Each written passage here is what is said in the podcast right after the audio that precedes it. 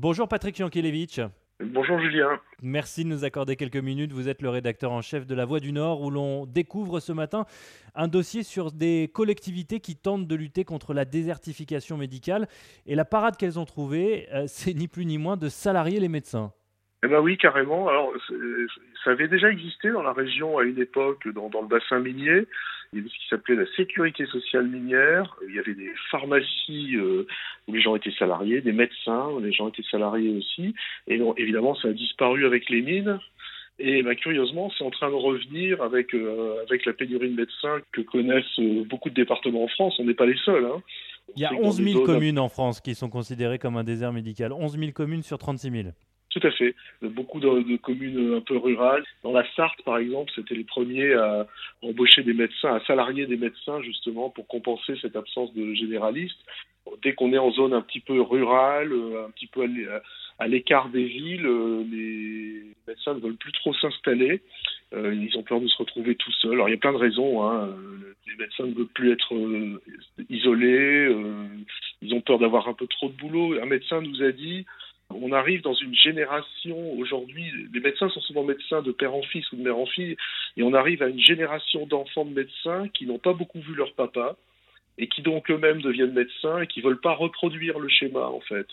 Donc ils se disent, euh, moi je veux bien être médecin, c'est aussi une passion, c'est voilà, mais euh, je veux pas que ça me prenne 15 euh, heures par jour et que au point de ne plus voir ma famille, mes enfants. Euh, certes, je gagne bien ma vie, mais je peux pas être esclave non plus de ma patientèle. Et on sait que les médecins s'attachent et inversement très vite à, leur patientèle. Hein. Et, donc, ben voilà, il y a des régions dans lesquelles on n'a plus de généralistes. Alors, certaines régions avaient essayé la filière roumaine, hein, on s'en souvient, hein, avec des, médecins qui arrivaient de Roumanie, un grand renfort de reportages. On a tous fait des reportages là-dessus. Et puis, euh, bah, c'est vite passé de mode, euh, avec d'ailleurs des médecins qui souvent euh, ont disparu dans la nature. On ne sait pas où ils sont. Hein. Et donc maintenant, effectivement, certaines communes ou même le Conseil général du Pas-de-Calais, par exemple, se sont mis à salarier effectivement des, médecins.